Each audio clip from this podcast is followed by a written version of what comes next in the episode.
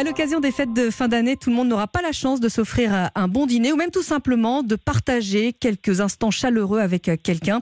Mais nous sommes bien là avec vous tout le week-end de Noël sur Europe 1. Bonjour Adélaïde Bertrand. Bonjour à tous, bonjour à tous les auditeurs. Vous êtes la directrice générale du Secours catholique. Alors, euh, comme nous, vous êtes euh, aux côtés des Français qui sont seuls. Où allez-vous passer votre réveillon de Noël? Alors euh, personnellement, je serai sur les péniches du Secours catholique, c'est-à-dire cinq bateaux mouches qui ont été affrétés pour pouvoir fêter Noël avec 600 personnes.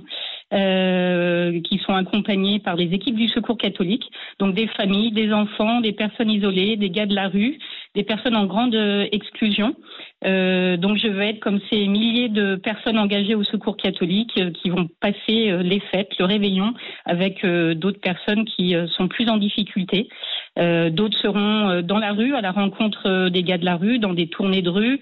D'autres vont faire des visites à domicile, hein, puisqu'on n'oublie pas les personnes isolées qu'il faut aller également rencontrer et réconforter à cette époque de l'année. Et puis il y a évidemment ces réveillons solidaires et festifs qui vont être marqués vraiment par euh, le partage, la fête, la convivialité, la joie, le, rire. Euh, et je m'apprête également, je pense, à chanter, danser. Euh, ce 24 au soir. Alors, il y a ceux qui sont seuls, vous venez d'en parler à l'instant, peut-être en train de nous, nous écouter en ce moment. comment est-ce qu'on organise les visites? Comment ça se prépare? Alors, ça se prépare en fait tout simplement avec les, équipes du Secours catholique. Euh, voilà, il y a dans toute la France, il y a près de 60 000 bénévoles en fait qui euh, agissent toute l'année et qui euh, rencontrent euh, sur une année un peu plus d'un million de personnes aidées. Donc c'est dans tous les territoires, territoires urbains, ruraux, ultra ruraux. donc ça se prépare très en amont, puisque j'allais dire que le l'ADN du Secours catholique, c'est cette qualité d'accueil, de rencontre et d'accompagnement, et aussi cette nécessité d'aller vers les gens et de ne pas simplement attendre en fait que les gens viennent dans nos accueils. Donc en fait, il y a des personnes euh, que les bénévoles du Secours catholique connaissent déjà, et puis il y a des personnes qui nous sont aussi euh, indiquées par le bouche à oreille. Euh, pardon, le bouche à oreille. Ça mhm. peut être les travailleurs sociaux, ça peut être les voisins qui viennent dire bah voilà, on s'inquiète pour telle ou telle personne âgée qui est toute seule ou pour telle famille euh, où on sait qu'ils ne pourront pas fêter Noël, euh, j'allais dire euh, dignement, comme toute personne a envie de fêter ce moment-là. Alors vous le disiez, ça se prépare comme ça. Vous le disiez tout à l'heure, vous-même, vous allez chanter, vous allez faire la fête. C'est une parenthèse nécessaire qu'offre le Secours catholique? Alors, j'allais dire, c'est pas une parenthèse, c'est comme un point d'orgue. Euh, c'est-à-dire que cette qualité de proximité, de, rencontre, cette qualité euh, voilà de relation qu'on souhaite vivre les uns avec les autres, quelle que soit notre situation, j'allais dire euh, matérielle, c'est ce qu'on cherche à vivre toute l'année. Et c'est d'autant plus important de le vivre vraiment haut en couleur au moment de Noël. C'est la fête pour nous de, de la lumière, c'est on essaie de faire briller la lumière de Noël on redécouvre que chacun d'entre nous, euh, ben, on a ce pouvoir d'être une lumière pour quelqu'un d'autre, euh, d'éclairer son visage, de réchauffer un cœur. Et donc, euh, voilà, on, honore ce moment-là. on fait très attention au beau, c'est-à-dire que bah, dans les préparations, il y a ceux qui font la décoration. On fait très attention au bon également. Donc, il y a les équipes qui sont au fourneau, bah, comme dans les comme dans les familles. Euh, on fait aussi attention à la qualité d'attention. Donc là, bah, par exemple, comme dans toutes les familles, on est en train de s'organiser. Qui va aller chercher qui euh, Comment on va faire le covoiturage Comment on fait en sorte que chacun va pouvoir venir On s'apprête aussi, c'est-à-dire euh, comment on va venir habiller Est-ce qu'il va y avoir de la musique, etc. Donc, pour nous, c'est vraiment important parce que on sait que cette euh, cette lueur fraternelle, ce qui va se vivre là dans ces moments-là, c'est des moments en fait qui rend euh, qui rendent solide en fait pour euh, la suite et qui peuvent aider à surmonter les, les difficultés. Quand on est pauvre, euh, évidemment, on est pauvre de biens, de mhm. biens matériels, mais on est aussi pauvre de liens.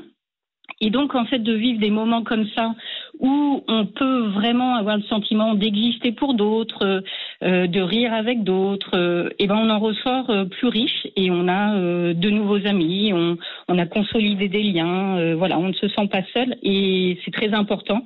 dans la période que nous vivons, difficile pour, pour beaucoup. Une période très pas se sentir seul. Une période très difficile, hein, vous, vous l'évoquez. les Français sont, est-ce qu'ils sont de plus en plus nombreux à vous solliciter? Est-ce que vous voyez quand même un, un glissement?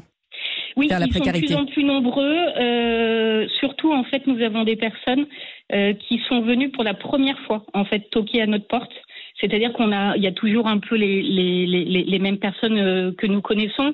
Euh, les personnes que nous accueillons ont un revenu médian de 548 euros. Euh, c'est-à-dire que c'est la moitié du, du, seuil de pauvreté. Donc c'est assez bas.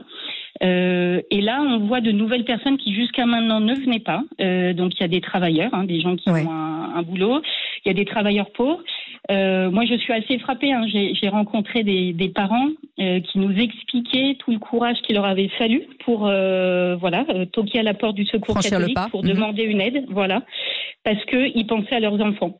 Euh, voilà, ils, étaient face à des choix un peu impossibles, c'est-à-dire euh, se chauffer ou se nourrir, euh, se soigner ou euh, offrir un, petit loisir à ses enfants euh, ou leur permettre d'avoir le, le bon matériel pour l'école.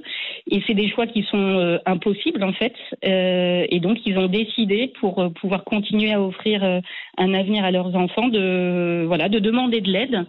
Il faut beaucoup de courage et, et de dignité. Donc euh, oui, nous en voyons de, de plus en plus. Et donc c'est important euh, bah, de, de vivre ces moments où on va être euh, ensemble pour euh, voilà que les, les, gens aussi ne se sentent pas stigmatisés Bien par euh, ces moments difficiles qu'ils vivent. Voilà, nous avons quand même des experts, j'allais dire, de la de, de la débrouille aussi. Euh, quand vous avez 5 euros par jour et par personne pour euh, vous nourrir, euh, vous habiller, euh, vous déplacer, etc.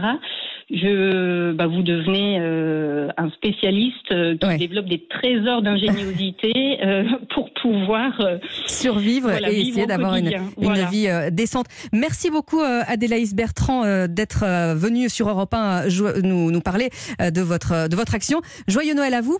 Bah, écoutez, joyeux Noël à tous. Puis je remercie vraiment tous les bénévoles et tous les donateurs euh, grâce euh, auxquels on peut euh, poursuivre cet engagement aux côtés des plus précaires dans cette période à la fois festive de Noël et, et compliquée que, que nous vivons en France. Un Et- grand merci à tous et très joyeux Noël à vous. Merci. Il y a beaucoup d'autres associations hein, qui se mobilisent. Je voudrais également citer les Pères Noël Verts du Secours Populaire, distribution de cadeaux au Resto du Cœur et donc tous ces bénévoles. Merci beaucoup. Merci infiniment.